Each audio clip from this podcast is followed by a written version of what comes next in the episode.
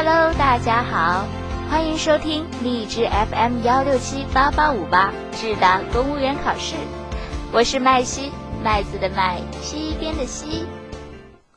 九月将近，但是否会有人注意到啊？今年的九月与往年的九月没啥不同，但又有所不同呢？那就是今年的九月比往年多了一个假日。国务院发出通知，因今年是中国人民抗日战争暨世界反法西斯战争胜利七十周年，定于九月三日全国放假一天，方便全国人民参与相关纪念活动。九月三日放假的消息传出，国人呐是喜不自禁，纷纷点赞，不少朋友圈被这则消息刷屏。放假总是一件开心的事儿。特别是突然增加一天假期，但在开心的同时，对于这个意外之喜，我们也不妨多一些思考。一九四五年九月二日，在美国密苏里号巡洋舰上，日本政府代表在投降书上签字，日本无条件投降。一九五一年，中央人民政府政务院将抗日战争胜利纪念日定为每年的九月三日。这是欢腾的日子，也是值得纪念的日子。这是有历史记忆的一天，也是值得品味的一天。在七十周年胜利日的假日里，我们是不是应该多体会些什么呢？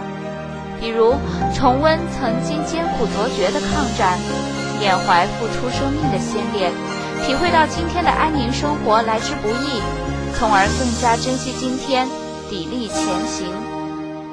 在一些国家呀，纪念日放假还融入了庄严的仪式感。比如四月十九日这天，俄罗斯总统与国民一起在莫斯科红场举行阅兵仪式，让国民参与纪念活动。每年五月最后一个星期一，美国会以各种形式悼念在战争中阵亡的美军官兵。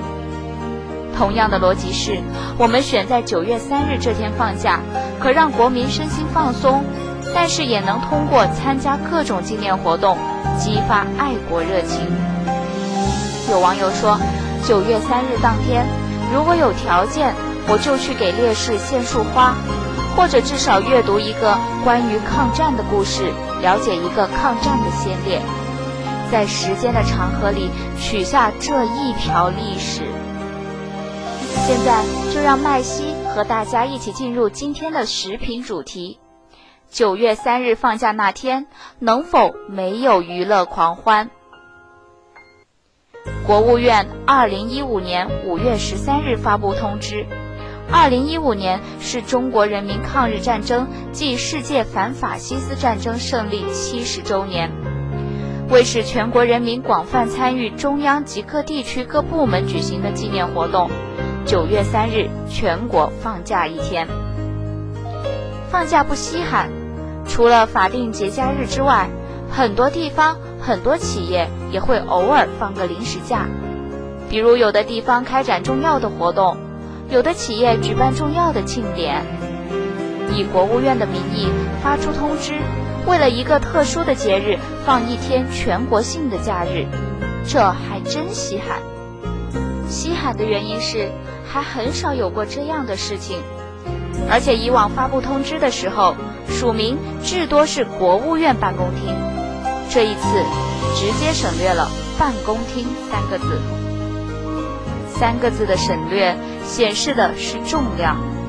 二零一五年的九月三日是中国人民抗日战争暨世界反法西斯战争胜利七十周年，这是个大日子，是个整数。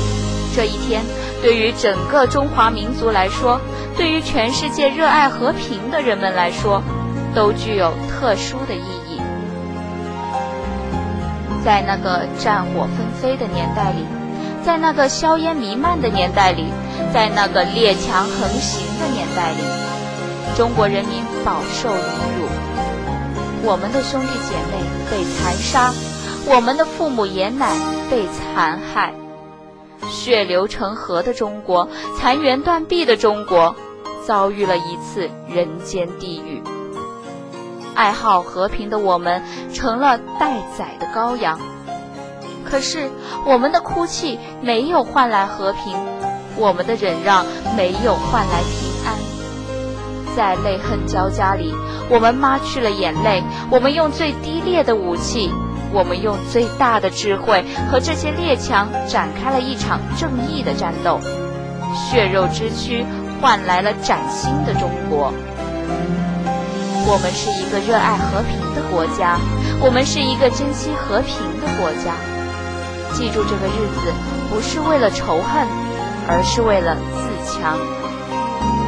在这个欺强凌弱的地球上，和平不是哭泣换来的，和平不是忍让换来的，和平也未必需要拳头打出来，但是和平确实需要自己的强大。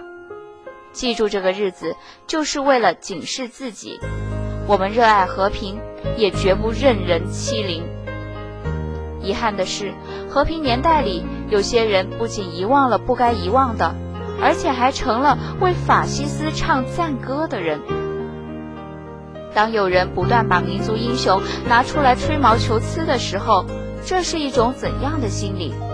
当一个个开发商为了利益的赚取，拆掉了抗日文物的时候，这是什么样的心态？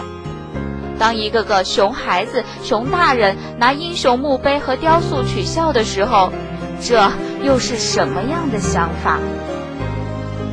去年抗日胜利纪念日的时候，媒体记者深入到河南的几所大学去采访。当问到知不知道抗战胜利纪念日的时候，能说出来的人少之又少。不该忘记的已经忘记了，这是整个民族的伤痛。九月三日放假一天，这是一个起点。从这一天开始，我们应该学会记住，不能只是遗忘。这一天，我们究竟该干点啥？偌大的中国，人口众多，人心里的事情谁也左右不了。但是，应该有一个底线，最起码在这一天里，不应该再有载歌载舞，不应该再有锣鼓喧天。不应该再有娱乐狂欢。想起上一次地震的时候，当中央电视台在播放地震消息的时候，我惊讶地看到一个省级卫视正在播放一档娱乐节目。同一天，各地聘请明星参加的娱乐活动继续上演，这合适吗？就怕这种心理依然。就怕这天，商家看到的只是商机，景点看到的只是门票，人们看到的只是灯红酒绿。九月三日放假那天，能否没有娱乐狂欢呢？文章来源中国青年网作者郭元鹏。